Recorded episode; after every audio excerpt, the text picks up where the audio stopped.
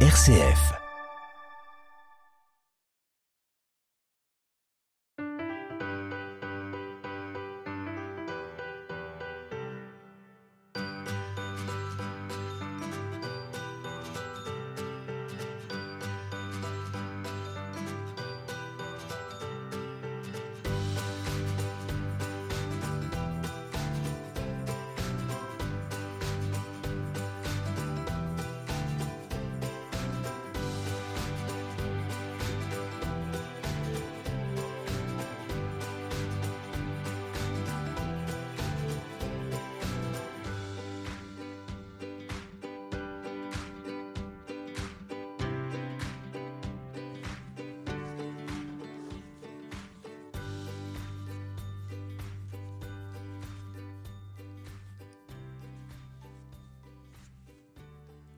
Babor, Yeah, mon amour, min la misère.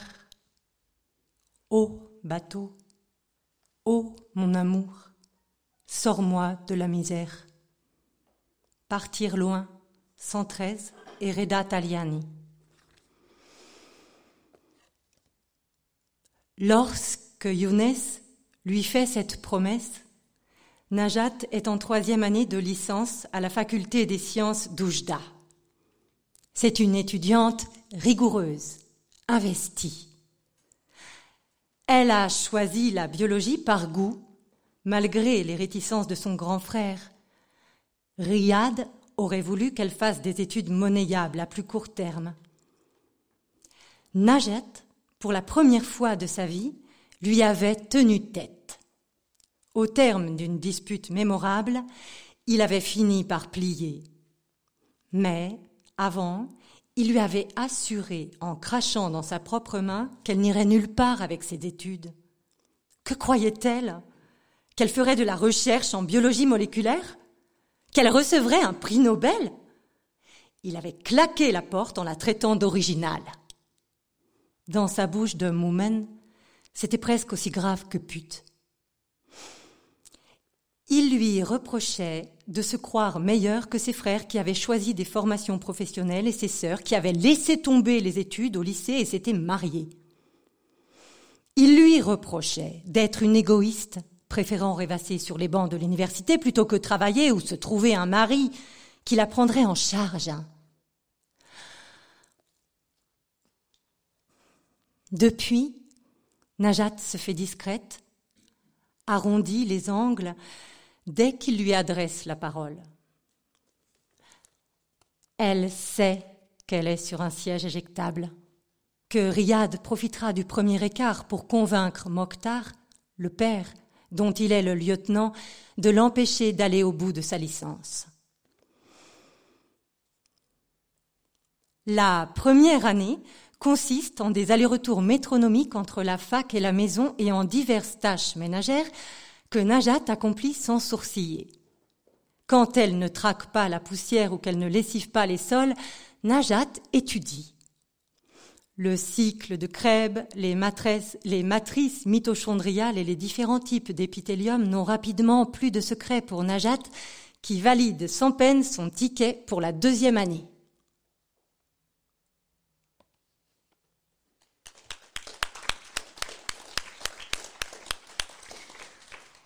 On était pris par euh, cette lecture euh, que venait de nous, proposer euh, Laetitia. Je vous en remercie beaucoup.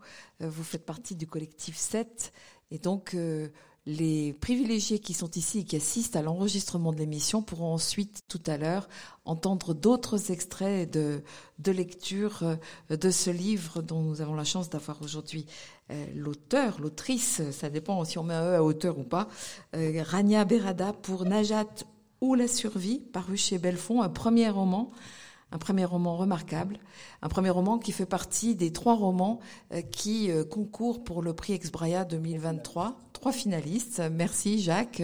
Jacques Plaine, Anne-Marie Vernion. Nous sommes donc dans cette émission à plus d'un titre. Merci à Monique Paquelet pour l'assistance dans l'émission et à Clément Bonsignor qui réalise toute la partie technique. Alors, euh, Rania, cette Marocaine, Najat, elle ne rêve que d'une chose, c'est de partir de son pays pour pouvoir faire ce qu'elle n'a pas envie de faire, c'est-à-dire ce qui vient d'être évoqué par Laetitia, c'est-à-dire euh, soit être euh, institutrice quelque part, euh, soit se marier. C'est pas ça, c'est pas ça son ambition. Elle a fait des études et elle veut pouvoir les les utiliser ces études-là. Et le livre est un peu le le chemin, le très long chemin qu'elle fait. On dira pas comment les choses se terminent, mais euh, qui vont aller, pour elle, il faut bien le dire, de déception en déception. Euh, d'abord, quelques mots euh, avec vous, sur vous, grâce à Jacques.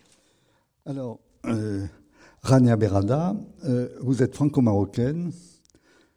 Vous êtes née, la fête du libre avait 7 ans, et le prince Brian en avait 3. vous étiez journaliste à Brut jusqu'à ce que vous décidiez de vous consacrer à l'écriture.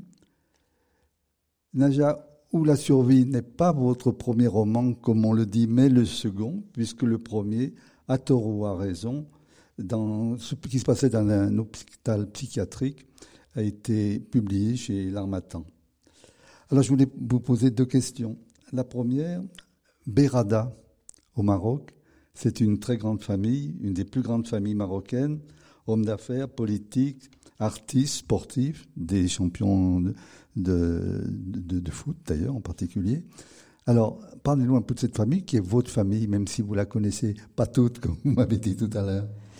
Alors, si je devais, euh, si je devais faire une analogie avec la France, je dirais que les Beradas, c'est un peu l'équivalent des Dupont, des Legrand. Enfin, c'est une très grande famille dont je ne connais pas bien toutes les ramifications.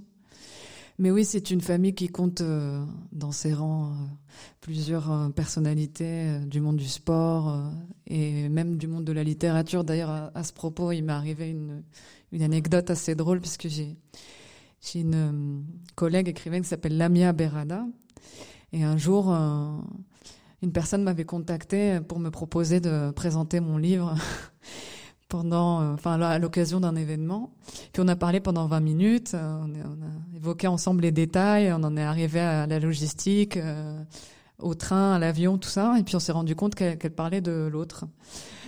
Et donc ce n'est pas sans causer quelques soucis dans la vie de tous les jours de faire partie de cette famille qui, a des représentants un peu un peu partout.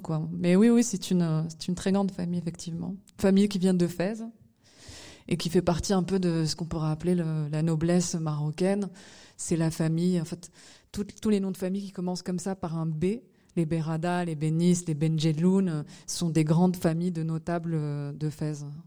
Oui, parce que tout à l'heure on, en parlera, mais dans le, dans le livre, tous les personnages sont des gens d'un certain niveau social qui ont déjà et, et culturel et culturel et qui, qui, sont déjà bien placés dans la vie. Puis la deuxième question que je voudrais vous poser, c'était vous avez été responsable, journaliste mm-hmm. dans les journaux Brut. Mm-hmm. Alors c'est un média en ligne qui a été créé en 2016, mais avec des vidéos visionnées plus de 100 millions de fois. Alors dites-nous un petit peu parce que c'est la c'est la, la technique actuelle aujourd'hui. Oui, donc c'est un média qui s'adresse euh, aux jeunes, euh, disons de 18 à peut-être 35 ans, et qui est exclusivement présent sur euh, les réseaux sociaux et qui n'existe que depuis 2016, mais qui est devenu le premier média consommé par les jeunes en France et qui draine des millions de, alors je peux pas, on peut appeler ça des téléspectateurs parce que c'est pas vraiment la télé, mais disons de consommateurs de vidéos en ligne. Et donc moi j'ai été recrutée pour euh, lancer le pendant marocain de Brut. En fait j'étais rédactrice en chef de Brut Maroc. Donc euh, on faisait les mêmes euh, le même format vidéo, mais mais sur l'actualité marocaine. Quoi. Sur l'actualité. Exactement, sur de l'actualité marocaine. alors ça pouvait être de la culture, de la politique, de l'histoire. Alors. Vous, revenez du Maroc depuis hier. Ah oui. On, a une pensée pour toutes ces personnes qui ont perdu la vie et surtout leur familles qui aujourd'hui sont vraiment dans les, le besoin et la difficulté. Oui, c'est alors c'est un événement tragique euh, à tout point de vue. D'abord parce qu'il a frappé, contrairement à ce qu'on a pu le voir dans les médias en France, surtout en fait les zones du sud de Marrakech, qui sont des zones montagneuses. Et où, on en parlait tout à l'heure, les, maisons sont construites avec du torchis. Et donc, ce sont des, maisons rustiques et qui se sont effondrées. Donc des villages entiers ont été rasés, des douars, ce qu'on appelle les douars, c'est les, villages au Maroc. Et euh, malheureusement, euh, ce sont des zones qui en plus sont, très très peu difficiles euh, d'accès. Ce qui veut dire que pour que les secours arrivent sur place, ça nécessite un certain nombre de jours. Et donc le bilan est encore très provisoire. Hier, il était de 3000 morts, je crois. Je pense que ce bilan va malheureusement augmenter dans les prochains jours. En revanche, à Marrakech, moi j'y étais hier et je peux vous le dire, je peux jouer les, reporters hein, pour vous. Euh, il y a eu quelques dégâts matériels, surtout dans l'ancienne ville, la Médina. Donc il y a des murailles qui se sont effondrées. Mais globalement, la ville n'a pas pâti vraiment du tremblement de terre. D'un point de vue euh, humain, c'est vraiment pas, pas, très important. En tout cas, c'est sans commune mesure avec ce qui s'est passé dans la, dans la région et dans les zones environnantes, les zones montagneuses, où là, c'est vraiment dramatique. Mais dans la ville de Marrakech, ça va. Parce que là, en somme, les gens qui font du tourisme peuvent continuer à espérer aller prochainement à Marrakech. Mais malheureusement, c'est un peu le, je veux dire le, ce qui a été dit en France dans les heures, les jours qui ont suivi un peu le tremblement de terre va causer beaucoup de tort en fait aux professionnels du tourisme et et aussi euh, généralement à tous les Marrakechis, parce que c'est une ville qui vit beaucoup sur le tourisme. Et donc quand vous êtes français, que vous, regardez la télévision et qu'on vous dit euh, la ville de Marrakech euh, est en ruine, etc., bah, la première, le premier réflexe que vous avez, c'est d'annuler votre votre voyage. Et donc là, le problème, c'est que y a, malheureusement, une grande partie de la population de Marrakech vit sur le tourisme. Et donc, je veux dire, au tort premier qui est d'avoir perdu de la famille dans les, la montagne Double peine. Euh, voilà, double peine. S'ajoute euh, ce, ce, tort qui est cette fois-ci matériel, économique, euh, des réservations qui, qui sont annulées en cascade malheureusement. Et vous, vous-même, vous êtes franco-marocaine, vous partagez votre temps et votre vie entre la France et le Maroc. Depuis peu, je vis plutôt au Maroc, à Marrakech. Euh, parce que voilà, je, me, j'ai décidé de me consacrer à l'écriture d'un, autre roman.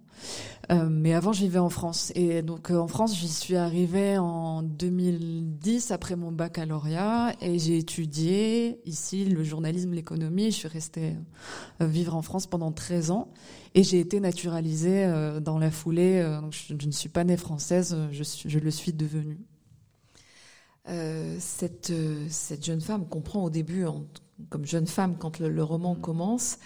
Euh, son histoire, c'est une histoire que vous qu'on vous a racontée. Alors évidemment, vous après la romancière, vous l'avez, vous avez créé l'univers qui va avec, avec mmh. tout, tout le, le, le, style euh, qui, qui, fait vraiment vivre justement cet univers, euh, ou bien c'est totalement créé? En fait, cette histoire s'inspire, euh, comme on dit, de faits réels. C'est-à-dire que cette histoire, j'ai grandi avec. C'était une espèce de mythe comme ça dans ma famille parce que euh, je me suis inspirée de la trajectoire de, de, quelqu'un, enfin d'un membre de ma famille dont je tais le nom parce que je n'ai pas envie de la mêler à tout ça. Euh, mais donc j'ai grandi avec cette histoire-là et donc mon matériau premier c'était les souvenirs et puis surtout ce qu'on ce racontait parce que dans ma famille souvent on, régulièrement tous les ans on faisait le point sur le sur sur la vie de de cette personne qui était devenue un peu le le je veux dire sujet récurrent euh, pendant les, les, réunions de famille, etc. Donc je me suis inspirée beaucoup aussi de ce qui se disait pendant les réunions de famille et du fait aussi d'être euh, beaucoup allée à Oujda, parce que en fait ma mère est originaire de Oujda et j'y passais tous mes étés. Donc ce que je raconte dans ce livre, il vient aussi de là, il vient aussi de toutes ces années où j'allais passer beaucoup de temps euh, dans, dans cette ville. RCF Saint-Étienne. Vous êtes toujours dans l'émission À plus d'un titre. J'en profite pour saluer Jean-Pierre Duhamel, qui est président de l'association Souvenir Ex-Braya, Emmanuel Courbon, qui est lui président de Bonheur Ex-Braya, et Laetitia Vito, qui nous a lu l'extrait du, roman dont on parle aujourd'hui avec Rania Berada, Najat ou La Survie, et vous faites partie du collectif 7, Laetitia. Euh, ce, cette jeune femme, elle a une espèce de colonne vertébrale qui la tient tout au long du roman et de sa vie, parce que tout ça, ça dure euh, euh, plusieurs dizaines d'années, euh, c'est de, vouloir finalement faire quelque chose de sa vie, vouloir s'épanouir, notamment à travers les études. C'est, on l'entendait en commençant à travers la, lecture de, de, Laetitia Vito, une fille très sérieuse. D'ailleurs, dans tous les sens du terme, hein. elle, respectera toujours euh, les règles, on peut dire, dans quelques domaines que ce soit. et il y a une espèce de force qui, est vraiment incroyable. Alors, je pense à ce que vous disiez à propos des réunions de famille où on en parlait, mais c'est peut-être ça aussi qui, vous a marqué cette, force qui la tenait, et malgré les, échecs, malgré les mensonges, malgré euh, tout ce qu'on a pu lui dire aussi de ce qu'elle devrait être, elle a tenu bon. Oui, bah, c'est le roman de, la survie, parce que Najat en, arabe, ça veut dire euh, celle qui survit. Et donc, euh, on lui a collé le, mot en français pour le public qui n'est pas arabophone. Mais donc, c'est véritablement le roman de, de cette femme qui, qui va de déconvenu en déconvenu et qui ne baisse pas les bras parce qu'il faut bien avancer. Quoi. Et qui penserait que son avenir est, en Europe et de l'autre côté de la Méditerranée. Bah, quand le roman s'ouvre, on est à Oujda la fin des années 90. Et à cette époque-là, c'est vrai qu'en termes de débouchés, elle est un peu limitée. Parce que, comme vous le disiez en préambule, on lui offre, on lui offre deux choix, quoi. C'est soit devenir un ou être femme au foyer. Bon, il se trouve que euh, ni l'un ni l'autre de ces choix ne lui plaît. Et donc elle, ce qu'elle a envie de faire, c'est de faire des études et donc et faire de la recherche parce qu'elle nourrit des ambitions quand même euh, parce qu'elle est brillante et puis elle a envie d'approfondir un peu ce qu'elle a étudié en licence. Et la seule façon qu'elle a de, de, faire des études de pointe dans ce domaine-là c'est de partir à l'étranger partir en, Europe. Donc à partir de là toute sa vie va être dédiée entre guillemets à à cette quête qui est euh, la quête de l'étranger. Comment, comment faire en sorte de partir? Alors les, les personnages, euh, hommes et femmes, traduisent euh, aussi une, culture à une époque, hein, puisqu'on commence en 1993. Mmh. Riyad, le frère aîné de Najat, lui dit la femme, elle doit aller du père au mari en fait. Hein. Lui, c'est comme ça qu'il voit les choses. C'est quelqu'un de très droit, c'est quelqu'un de très construit par la religion aussi. Euh, et elle, si elle est, si elle est croyante, si elle est priante, même certaines fois, euh, elle, elle, ne se reconnaît évidemment pas du tout dans cette définition du rôle de la femme ou de la place de la femme euh, dans la société marocaine, tout simplement, hein, même si elle sait que c'est a priori ça qu'on lui promet. Oui, en fait, en fait, mon but c'était pas de remettre en de remettre en cause ou de questionner le fait culturel. Pour moi, le fait culturel dans ce livre, c'est une donnée. C'est-à-dire que elle a un certain nombre de données, donc la rigidité de ce frère, l'oppression qu'elle peut subir de la part de son père, le manque de débouchés économiques. C'est-à-dire que tout cela est pris comme une donnée à, à aucun moment du livre. Elle ne remet en question, elle ne remet en, en cause tout ça. En fait, voilà, c'est j'ai devant moi un certain nombre de données qui sont immuables parce que moi je n'ai pas la force de, de pouvoir les changer. C'est-à-dire que cette incapacité-là, elle l'a, l'a internalisée d'une certaine sorte. Et donc, comment je fais, étant donné tout cela, comment je fais pour pour m'en tirer, quoi, pour naviguer euh, là, dedans. Et euh, et donc c'est une femme qui est fondamentalement, je pense, pragmatique, parce qu'elle a assez vite compris qu'elle n'avait pas, elle, la force intérieure d'une Simone de Beauvoir ou d'une féministe euh, qui serait un peu comme ça révolutionnaire, mais sa révolution à elle, d'une certaine façon, c'est révolutionner comme elle peut sa petite vie à elle, son petit bout de chemin de vie, de destin. Quoi. Alors pour autant, le, grand chapitre, le premier grand chapitre, s'intitule Ogra, et au grave, vous nous donnez la traduction, ça veut dire euh, euh, mépris. C'est quand même ça. Alors, sa famille l'aime manifestement, mais par rapport à son projet à elle, il y a une incompréhension. en fait, le, mépris, euh, il est, ça, je l'écris avec un grand M parce que c'est un mépris de classe, un mépris de genre et c'est aussi un mépris euh, de des autorités. C'est-à-dire que le mot Hogra, d'ailleurs, c'est le mot qui avait été donné à la, à la révolte populaire algérienne récente. On avait dit, euh, voilà, c'est le Hogra, c'est à cause de la Hogra que les gens sortent dans la rue. Mais le Hogra, c'est le mépris de celui qui a le pouvoir, quel qu'il quel qu'il soit, sur celui qui, qui en est dépourvu. Et donc, ce rapport de pouvoir-là, il peut s'exercer au sein de la cellule familiale, mais il peut aussi s'exercer au sein de la société et euh, entre les gouvernants, c'est-à-dire ceux qui font la loi, qui régissent le pays, et ceux qui payent un peu le, prix fort parfois de la corruption, de politiques qui font qu'ils n'ont pas de travail. Donc c'est un, mépris un peu transversal comme ça qui, impacte tous les compartiments de sa vie, que ça soit un, un, petit niveau qui est celui de la famille, mais aussi un grand niveau, c'est-à-dire elle en tant que citoyenne et en tant que personne agissante dans la société. Alors elle va être euh, sa vie va se, se, se, traduire par un certain nombre de rendez-vous manqués avec des hommes. Euh, Younes, le premier, dont il est fait question dans le, dans le début du roman, euh, qui lui promet de l'emmener euh, en Allemagne, et elle y croit vraiment très fort c'est pareil, on va pas trop en dire, mais finalement, euh, il l'amène en bateau et, parce qu'il est même pas tellement sûr de lui. À la limite, on peut même pas dire qu'il lui ment vraiment. C'est qu'il se ment peut-être déjà même qu'à lui-même.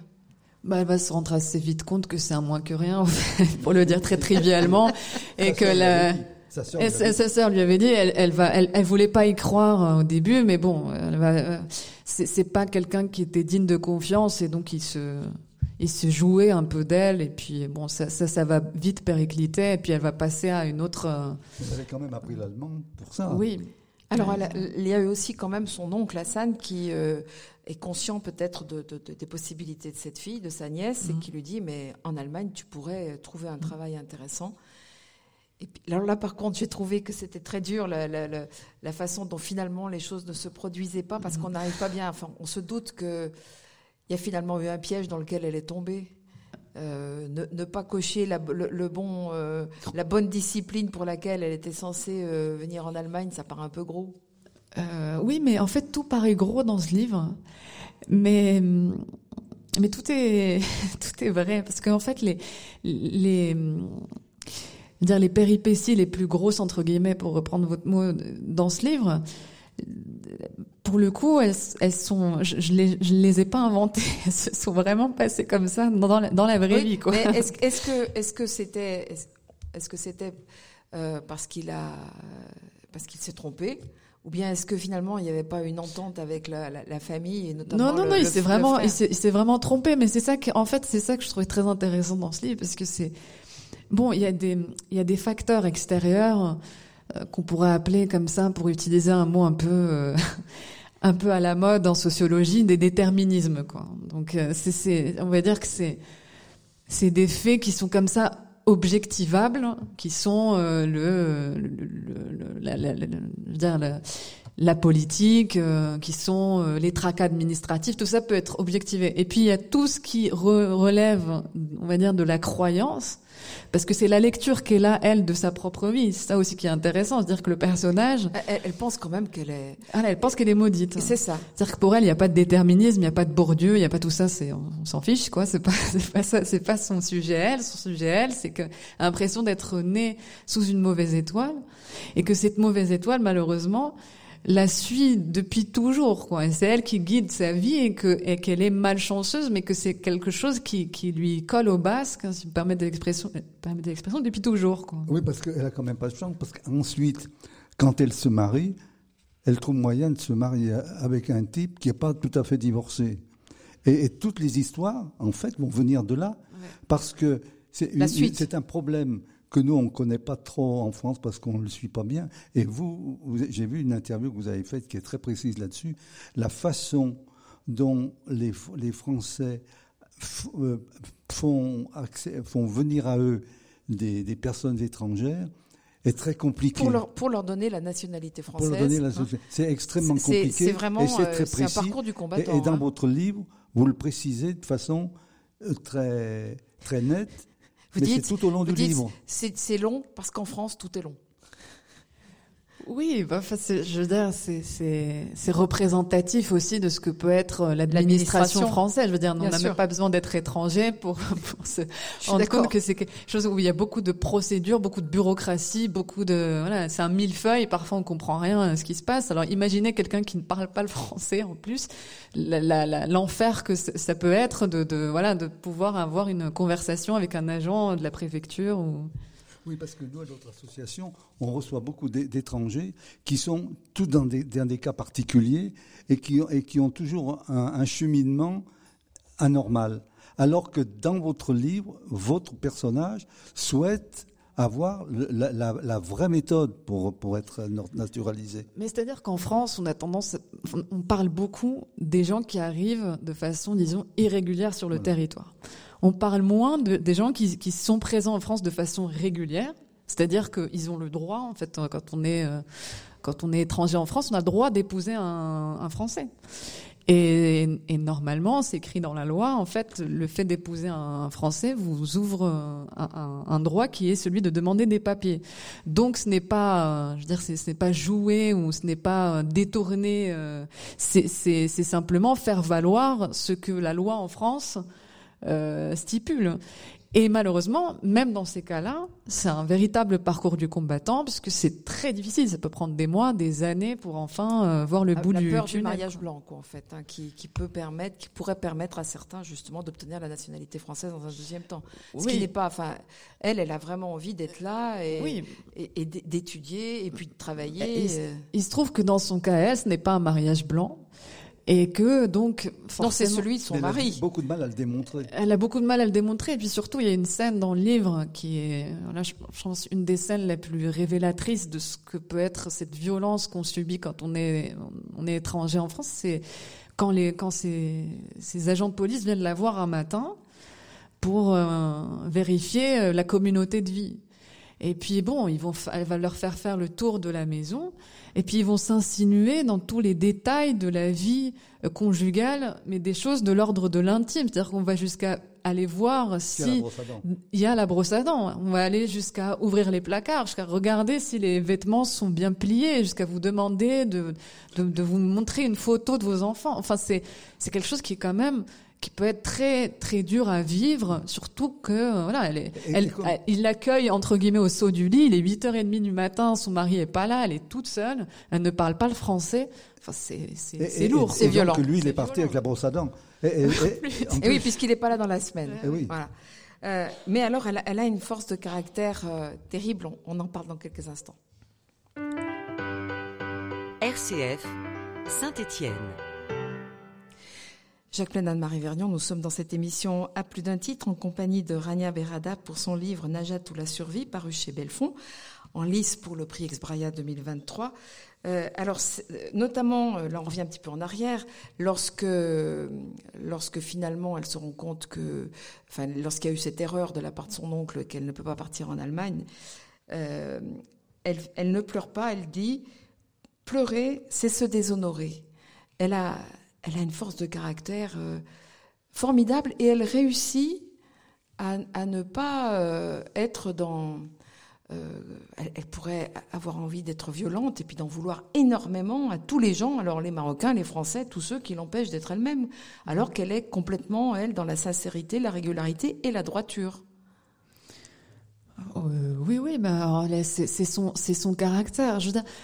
En fait, si vous voulez, ce livre aussi s'inscrit en faux contre beaucoup d'autres bouquins que j'ai pu lire de, femmes marocaines ou algériennes ou tunisiennes qui euh, claquent la porte, s'en vont euh, une nuit de pleine lune, alors je caricature volontairement, en disant je ne veux pas vivre avec ces barbares, ces sauvages, euh, je ne mérite pas cette famille, moi je vais aller me construire une vie ailleurs. Je... Ça peut se dire en France aussi. Oui, de femmes. Et je pense que la littérature doit aussi inclure toutes ces femmes qui n'ont pas cette force de caractère-là. C'est-à-dire que les faibles aussi ont le droit à leur part de littérature. Pourquoi toujours euh, comme ça représenter des gens qui ont cette force de caractère, de pouvoir se révolter, de pouvoir devenir des espèces Mais de est-ce héros que c'est est-ce que c'est pas de la force de caractère de se dire c'est pas encore pour tout de suite. Je vais rester auprès de ma mère, auprès de ma sœur, auprès de ma belle-sœur, m'occuper des enfants, faire le ménage, aller faire les courses. C'est pas de la, moi, pour moi, c'est de la force je de suis, caractère. Je suis d'accord avec vous, mais c'est une force de caractère tu contenu qui est là pour moi la vraie force de Ah caractère parce que c'est c'est celle qui demande euh, justement d'avoir euh, sûr. énormément de courage parce que en fait je crois que parfois c'est plus difficile de rester que de claquer la porte mais malheureux mais mais c'est moins romanesque vous voyez et et donc c'est voilà je, je Alors en même temps, euh, je ne sais pas si c'est moins romanesque, j'en suis pas sûre, euh, mais toujours est-il que c'est c'est aussi au- pour ça qu'on s'attache beaucoup à elle, le lecteur, euh, et, et qu'on se sent sans doute proche d'elle, parfois plus révolté qu'elle qu'elle par rapport à certaines choses, euh, et qui fait qu'on est heureux qu'elle elle ne baisse pas les bras. Et pourtant, les années passent. Et au milieu, il y a en particulier quelque chose de, de très douloureux pour elle, c'est le fait qu'elle n'a pas d'enfant, puisque euh, son mari, pendant 12 ans pratiquement, il va pas être, euh, pas être là, et il n'est pas question qu'elle le trompe. Euh, et s'en privent pas. nous ne dirons rien, nous Ah ne bah, disons si, pas tout, nous ne disons pas tout.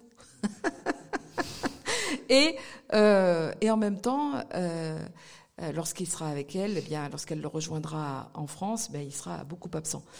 Euh, voilà, donc c'est aussi ce, drame-là qui se joue, euh, cette maternité qui ne peut pas, qui, qui se réalise un peu à travers des les enfants de son mari, mais pas tout à fait quand même. Mais c'est cette maternité, elle est, elle est d'autant plus, enfin cette non-maternité, elle est d'autant plus pénible à vivre pour elle qu'à un moment donné, quand elle comprend qu'elle ne va pas travailler ou qu'elle va pas trouver un travail qui correspond aux études qu'elle a qu'elle a menées, c'est comme si elle chargeait cette maternité ou ce désir de maternité de la venger de ce statut social qu'elle aurait pu avoir en travaillant. Et donc, c'est comme une, c'est une logique de remplacement, si vous voulez. Et donc, c'est une double peine pour elle parce que, en fait, elle, elle ne réussit sur aucun tableau. C'est ça le drame de cette femme, c'est qu'en fait, quand il arrive ce moment à la fin du livre, je vais pas révéler le- la fin de l'histoire, mais où elle dresse un peu un bilan sur les 18, 20 dernières euh, années qui se sont écoulées, mais en fait, elle se rend compte que il y a rien qui va, quoi. C'est-à-dire que elle a, elle a pas pu avoir d'enfants, elle a pas pu travailler, elle a, elle a, elle a attendu longtemps un, mari pour euh, pour comprendre après que qui qui, qui se moquait d'elle pendant toutes ces années-là. Donc euh, oui, euh, veux dire le tableau est noir euh, Elle a manqué de des bout. occasions qui se présentaient à elle et qui auraient été. Elle, elle a, c'est presque pire que ça, je trouve. Elle a fait confiance. Elle a fait confiance, cette fille. Et c'est ça aussi qui révolte le lecteur, Ouais. c'est de se dire qu'elle est trahie quand Oui, même. mais il y a beaucoup de pureté, beaucoup d'innocence, beaucoup de, de grandeur d'âme aussi euh, chez Oui. cette femme. C'est que elle, est- c'est-à-dire que pour elle, euh, elle se dit que les, les, les gens a posteriori, elle se dit que, que- leurs intentions sont bonnes. C'est-à-dire que c'est comme ça qu'elle prend le monde. Et Ce qui est euh, beau, moi, je ce trouve. qui est beau, mais ce qui ne, ne paye pas toujours malheureusement dans, dans, voilà, dans, dans la vie. Quoi. Mm. Alors, euh, elle traverse 20 ans, 20 ans de, de, de, de vie quotidienne et puis de, de politique aussi, euh, notamment euh, le, le printemps arabe où elle rencontre des gens, des jeunes, qui n'ont qu'une envie, eux aussi, c'est de travailler, pour en l'occurrence dans leur pays, au Maroc. Et en fait, il- vous nous dites, il y a des milliers de, de jeunes diplômés qui n'ont pas de travail parce que les postes euh, ben, il y, a- y de la prévarication et donc en fait les postes ne sont pas pour eux. Et ce qui engendrera euh, des émeutes, de la répression et, et là aussi pour le coup euh, euh, une grande désillusion. Oui, c'est-à-dire que c'est c'est le moment où sa petite histoire à elle, avec un petit H, rencontre la grande histoire, c'est-à-dire l'histoire du, du Maroc. Surtout que ce, ce moment-là, c'est-à-dire la, fin des années 2010, plus précisément l'année de- 2011, est une année charnière au Maroc parce que euh, le Maroc ne peut pas vraiment parler de printemps arabe parce que c'est sans commune mesure avec ce qui s'est passé en Tunisie ou ou, dans, d'au- ou en Égypte ou au Maroc, il y a a une petite révolte qui n'a pas, voilà, qui n'a pas duré très longtemps, mais qui a soulevé un petit espoir chez la population, y compris chez Najat. Ils avaient obtenu quand même du gouvernement euh, que soit signé un procès verbal comme quoi euh, les élections passées, les jeunes seraient embauchés directement. En fait, ce qui s'est passé, c'est que c'était le parti de l'Istiklal. Le parti de l'Istiklal, historiquement, c'est l'Istiklal, ça veut dire l'indépendance. Donc c'est le parti qui est tout de suite arrivé après le protectorat et qui est le parti historique euh, qui a libéré le Maroc entre guillemets. Et donc c'est ce parti-là qui était aux commandes en 2011. Il y a eu cette révolte, des milliers de personnes sont sorties dans la rue. Euh, et donc, pour répondre à, cette colère, ce gouvernement en place a signé avec les manifestants un procès verbal où, euh, où il fait une promesse, c'est d'embaucher des milliers, 3000 ou 4000 jeunes sans emploi, euh, diplômés, diplômés, de les intégrer à la fonction publique sans concours. Mais quand euh, quand, euh, arrive l'autre, euh, voilà, les élections passent par là entre entre temps, les élections législatives, et c'est un autre parti qui arrive au pouvoir, le parti de la justice et du développement, qui est le parti islamiste. C'est des islamistes modérés à la turque, c'est pas vraiment des frères musulmans. Donc, mais bon, donc ils arrivent au pouvoir et et, et à ce moment-là, en fait, ils font fi de cet accord. Ils disent ça coûte trop cher. Qui balaye euh, d'un revers de la main en disant euh, bon, on s'en fiche que vous ayez acquis cet accord de haute lutte, qui ait, qui ait eu cette révolte, etc. Nous, on n'est pas censé euh, payer les pots cassés ou voilà, la promesse a été faite par notre gouvernement, c'est, c'est pas nos affaires. Et donc à ce moment-là, tout s'effondre à nouveau comme un comme un château de cartes parce qu'en fait elle elle était elle faisait partie de ces de ces jeunes qu'on allait embaucher. Et enfin elle se disait enfin il y a une éclaircie enfin il y a quelque chose qui se passe dans ma vie enfin je vais avoir un poste un travail un salaire etc mais malheureusement euh, tout cela s'écroule euh, au moment où, ce nouveau gouvernement arrive au pouvoir. Alors dans le dans le roman il y a aussi les autres femmes qui sont euh, très importantes et qui, euh, euh, finalement, relativement souvent, aident Najat d'une certaine façon. la soutiennent. Celle qui la soutient le plus, c'est sa sœur aînée, Ayat. mais ce qui est difficile parfois, c'est que quand elle est dans un couple, eh bien, elle est chez la belle-sœur, par exemple, et c'est un peu plus compliqué. Mais là, elle va faire preuve de ce qu'elle sait faire particulièrement, qu'elle qualifie de, de minauderie à un moment. C'est-à-dire, j'imagine se faire un peu petite, euh, arrondir les angles comme, euh, comme, vous l'avez dit déjà. Euh, ces femmes ne lui disent pas, écoute, si certaines lui disent, tu devrais te marier, mais dans l'ensemble quand même, elle, elle l'encourage plutôt à, réaliser son rêve, de, de, de devenir quelqu'un qui va pouvoir avoir un, métier intéressant, disons les choses. Oui, c'est-à-dire qu'à un moment donné, les années les années passent et puis bon, elle, a 30 ans, elle a 31 ans, elle a 32 ans, elle a 33 ans, et elle se dit bon, je vais pas l'attendre éternellement, parce qu'en fait, lui, entre temps, il est en train de livrer une bataille. Euh, il est engagé dans un bras de fer avec l'administration française. Et donc, entre temps, euh, elle se dit, ben, je vais pas rester les bras croisés, il faut que je m'active. Et c'est vrai que quand euh, quand euh, quand elle fait part à sa sœur de son envie d'aller de, descendre à Rabat pour chercher un travail, sa sœur euh, le, l'accompagne et puis elle la, elle la, elle l'encourage. Euh, mais malheureusement, ces efforts-là vont être euh, encore. vains, encore vains, parce que en fait, le, le souci, c'est que voilà, elle, arrive, elle arrive à Rabat, Rabat la capitale, en se disant je vais, j'aurai plus de chances de trouver un travail ici qu'à Oujda mais elle trouve euh, enfin toutes les portes closes et puis euh, mais parce que le problème c'est que le clientélisme c'est quelque chose qui est encore très présent et euh, on ne trouve pas un travail comme ça du jour au lendemain. Il faut connaître des gens, il faut, graisser la pâte. Enfin, ça, continue malheureusement à, être le cas encore au, Maroc.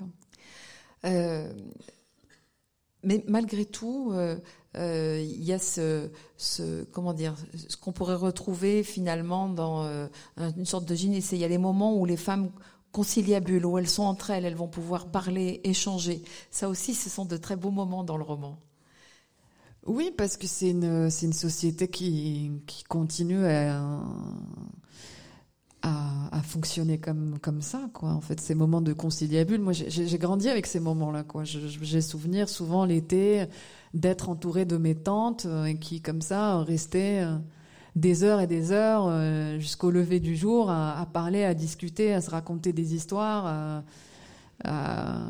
donc euh, oui, enfin ce que je raconte là, c'est, c'est, c'est, je ne fais que relater en fait des scènes que j'ai que j'ai vécues et qui, mais du coup, qui ont forgé mon imaginaire. C'est vraiment aussi ce, euh, l'apanage de votre style qui fait qu'effectivement vous, vous réussissez à faire vivre cela aussi. Il n'y a pas que l'histoire de Najat, il y a aussi ce, euh, ce cocon culturel qui est pour, qui est contre. Enfin bon, plus évidemment euh, l'histoire avec un grand H, vous l'avez dit. Enfin, quand elle est dans la région d'Alençon et, et encore plus quand elle sera dans la région parisienne, il y a une forme d'inhumanité qui ressort d'autant plus qu'on a connu euh, avec, avec elle finalement cette, cette forme de chaleur humaine euh, au Maroc. Euh, on arrive à la fin de l'émission. Euh, Rania Perada, je rappelle que, euh, évidemment, amis auditeurs, vous êtes invités à, à, vous procurer le livre, soit en librairie, soit dans, dans les bibliothèques, et que vous pouvez, une fois le livre lu, voter euh, pour pour ce livre. Vous avez le choix entre trois dans le cadre du prix Xbraya 2023. Quand est-ce que le quand est-ce que le, le vote le aura lieu Le premier jeudi d'octobre. Premier jeudi d'octobre, voilà. On en reparlera sur l'antenne, bien sûr. Soit euh, pour les Stéphanois euh, à la, au musée d'art et d'industrie le jeudi à 15h. Voilà, puis on peut aussi voter par euh, correspondance. La semaine prochaine, euh, Jacques Plaine, Jean-Claude Duverger recevront Marie Coq pour son roman Vieille fille paru à la, aux éditions de la Découverte. Et l'enregistrement se fera à l'Amical Lake Bizillon à 17h. À 16h30 avant, il y aura Christian Faure pour son livre La guerre contre l'Ukraine paru chez l'Armatan. Merci beaucoup, Rania Berada Najatoula Merci beaucoup.